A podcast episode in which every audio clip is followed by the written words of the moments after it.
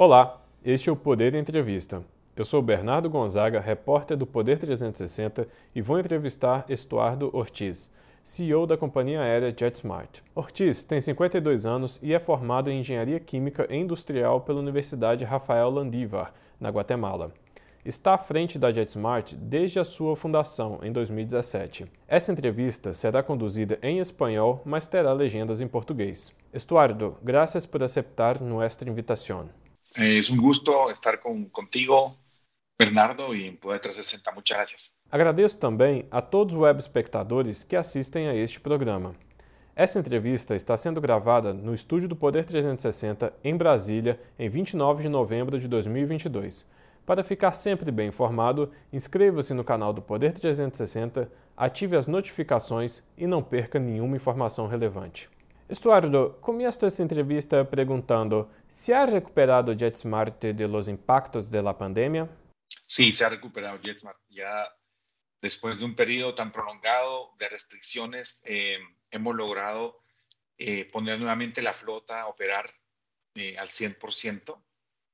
esto vino como, como producto de un ajuste en nuestra estrategia, donde de hecho empezamos a operar operaciones domésticas en el Perú en junio de este año y de hecho estamos en el mes de diciembre de 2022 eh, planeando eh, operar 60% más que en diciembre del 2019. Así que un crecimiento muy importante eh, versus el nivel prepandemia. JetSmart obtuvo recientemente autorización para operar rutas en Brasil. ¿Cuáles fueron los mayores desafíos para obtener esta autorización? la realidad es de que hemos estado operando a Brasil desde nuestra JetSmart hoy en día tiene tres certificados de operación, tres líneas aéreas operativas que se administran como una sola gran línea aérea, ¿verdad? Una es en Perú, otra en Chile y otra en Argentina. Recientemente, en efecto, eh, se nos aprobó que el operador argentino pudiera llevar rutas internacionales desde ya hacia Brasil, aunque el operador chileno ya, ya, lo estaba haciendo desde hace, desde hace un tiempo atrás. Así que JetSmart ya está volando a Brasil desde 2019. Y en esta experiencia hemos tenido realmente eh, excelente experiencia con las autoridades eh, en Brasil. La ANAC, muy profesional, los procesos muy claros, de hecho cada vez más simples. Yo creo que en ese sentido Brasil es un ejemplo de eh, lo que la, la, aeronáutica debiera ir avanzando en, en, en la región. Así que por ese lado realmente ha sido un proceso muy positivo y ya estamos muy contentos de prontamente iniciar nuevas rutas. Hoy JetSmart tiene rutas a dos ciudades brasileñas, Foz do Iguaçu y Rio de Janeiro. ¿La empresa tiene planes de iniciar otras rutas próximamente? En efecto, estamos ya a, puertas de iniciar nuestra operación hacia Río de Janeiro. Son rutas nuevas, lo estamos ofreciendo eh, ya a la venta ya hace varias semanas. Estaremos empezando a operar la semana entrante. Eh, y, la siguiente, tanto desde Santiago de Chile como desde Buenos Aires. Así que creo que Río se vuelve un destino súper importante. Foz de Iguazú es un destino que ya operamos incluso desde el 2019.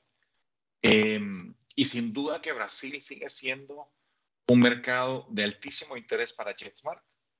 Em, vimos como durante la pandemia la restricción sanitaria eh, en toda la región, y no solamente en el Brasil, sino también, por supuesto, en Chile y en la Argentina, eh, hizo que los mercados internacionales se recuperaran mucho más lento.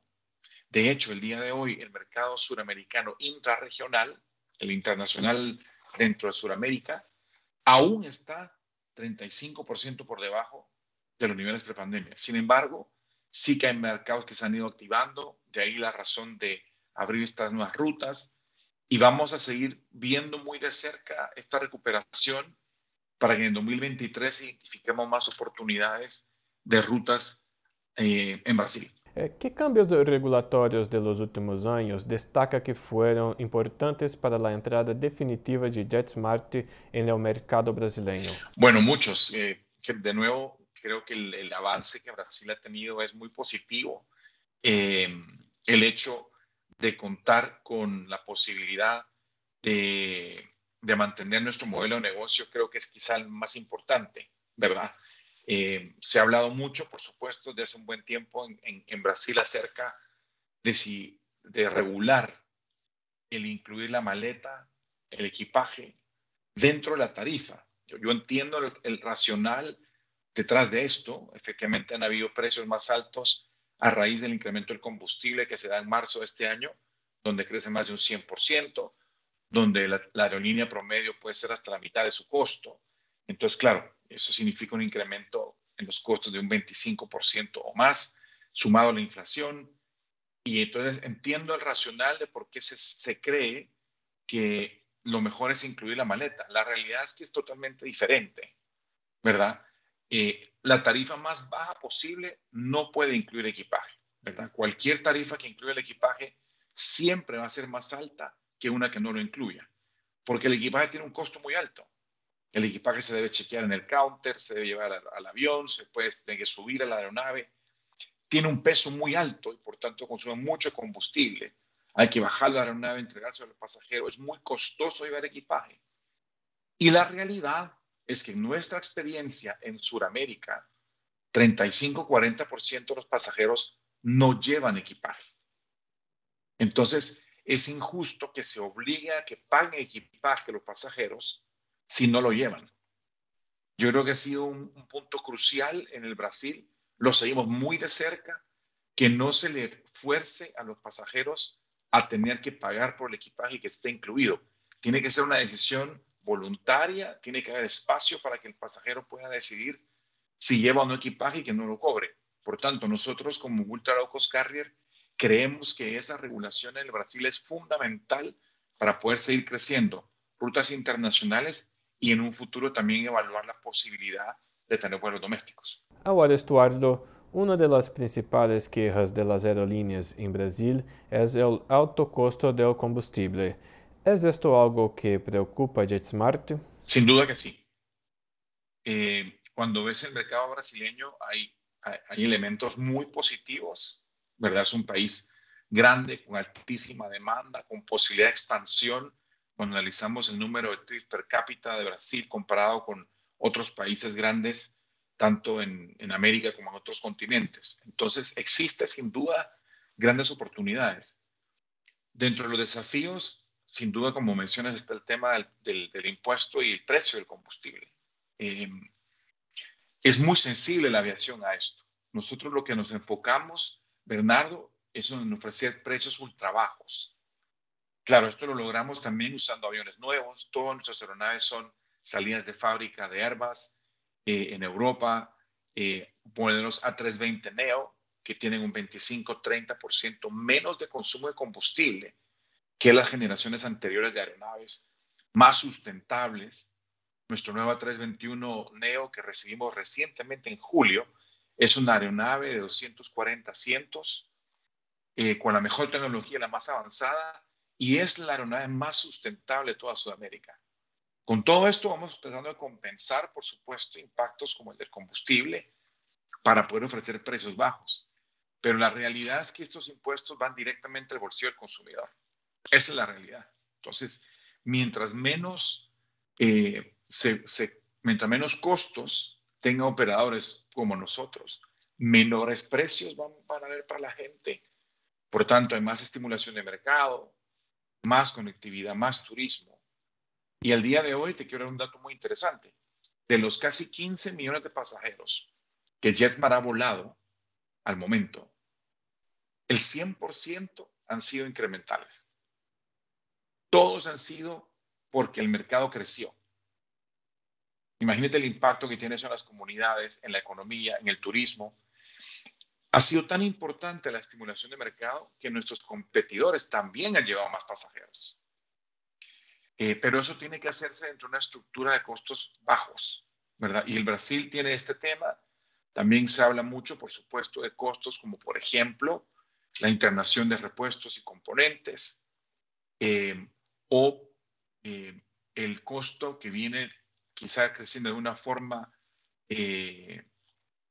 no proporcional a lo que debería en términos de costos relacionados a compensación de pasajeros. Entonces, sin duda que sí hay elementos que, que os preocupan, pero de todas, maneras, el Brasil sigue siendo un mercado súper interesante para nosotros. Ahora, Estuardo, JetSmart es una empresa denominada low cost, o sea, precio bajo.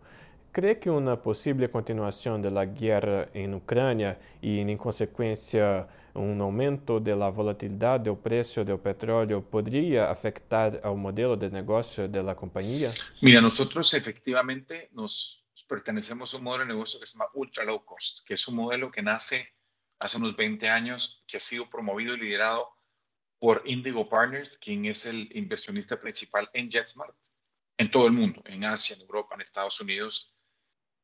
No solamente ha demostrado ser el modelo de negocio en la aviación más rentable, sino también de más alto crecimiento y más resiliente a las crisis, sean de naturaleza de la demanda o del costo, económicas, financieras.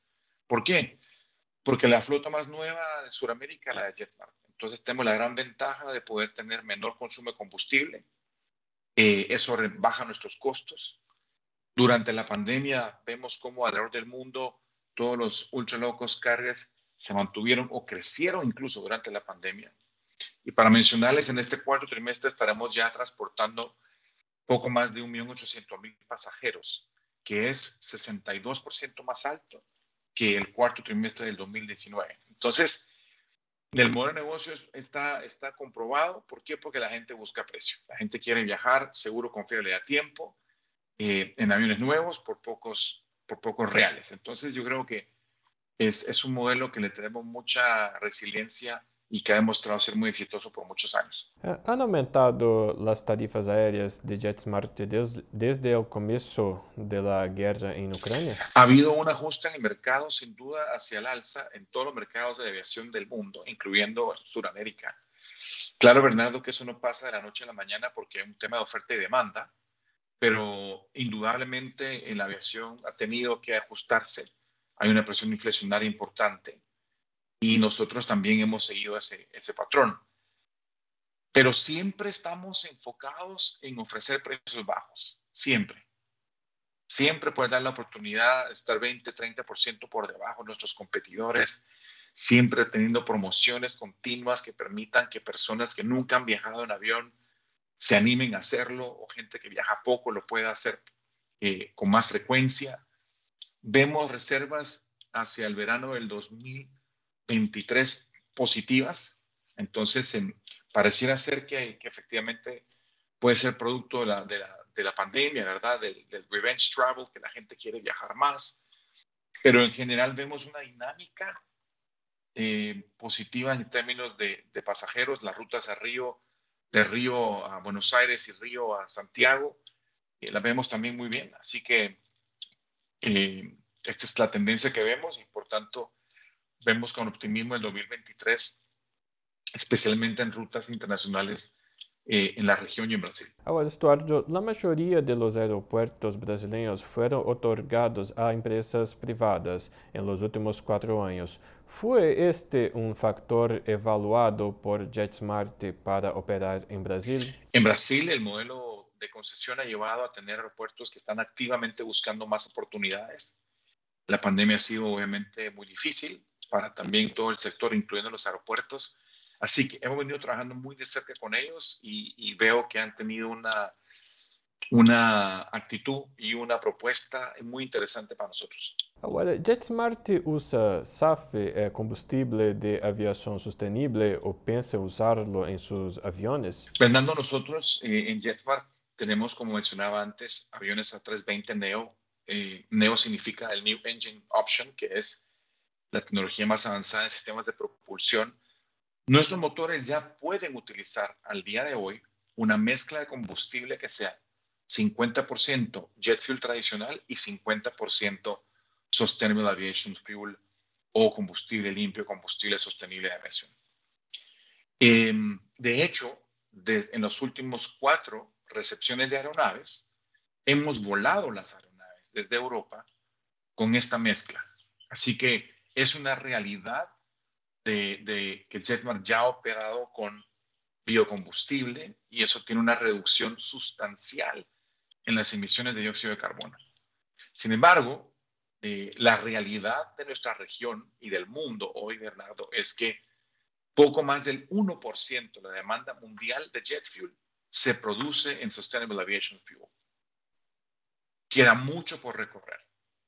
No existe producción y distribución de este combustible en Sudamérica. Em, el costo puede ser entre 5 a 10 veces más alto que el del jet fuel tradicional. Y eso sonaría como algo muy negativo. Sin embargo, hay que ver el vaso medio lleno.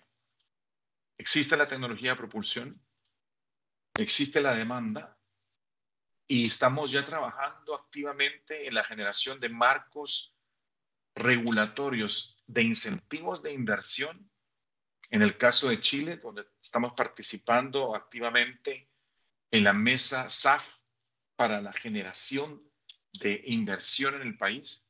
Estuvimos recientemente también en una de estas reuniones en Santiago con eh, oficiales de este rubro en el Brasil, donde empieza Brasil a ser quizá el primer país, el país más avanzado en esto.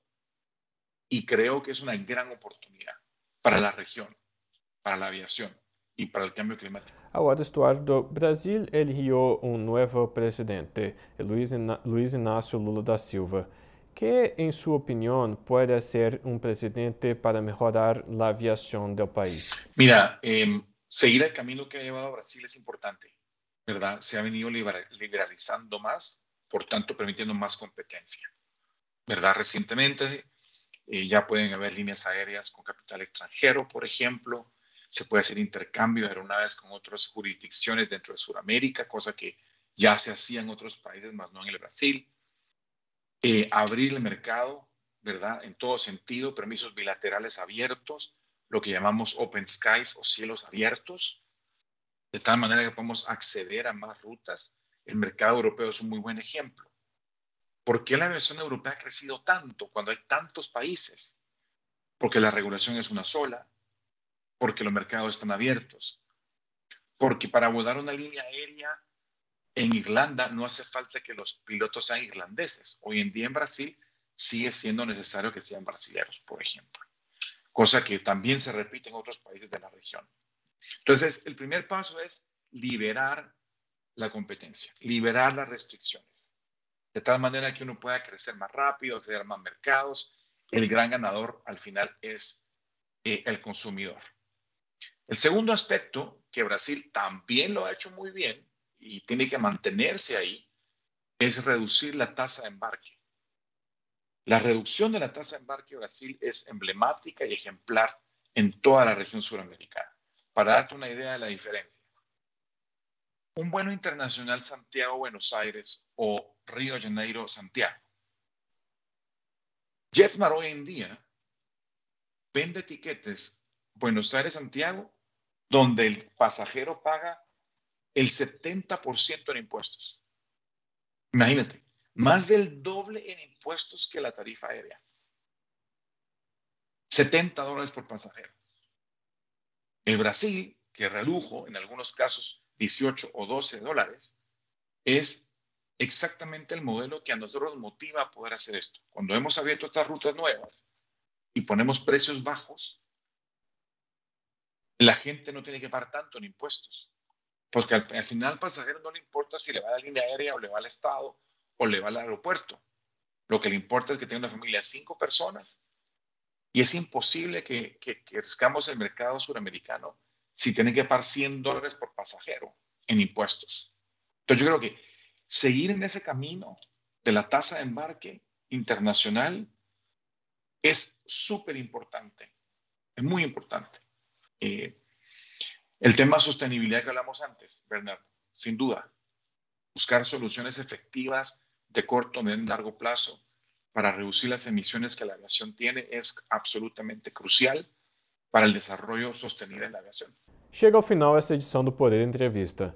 Em nome do jornal digital Poder 360, agradeço a Estuardo Ortiz. Muito obrigado, Bernardo. Sempre um, um gusto enorme estar com Poder 360 e espero muito pronto que todos puedan volar Smart e lleguemos a todas as cidades de Brasil em algum momento. Muchas gracias. Agradeço também a todos os web espectadores que assistiram a este programa. Essa entrevista foi gravada por videoconferência do Estúdio do Poder 360 em Brasília, em 29 de novembro de 2022. Para ficar sempre bem informado, inscreva-se no canal do Poder 360, ative as notificações e não perca nenhuma informação relevante. Muito obrigado e até a próxima.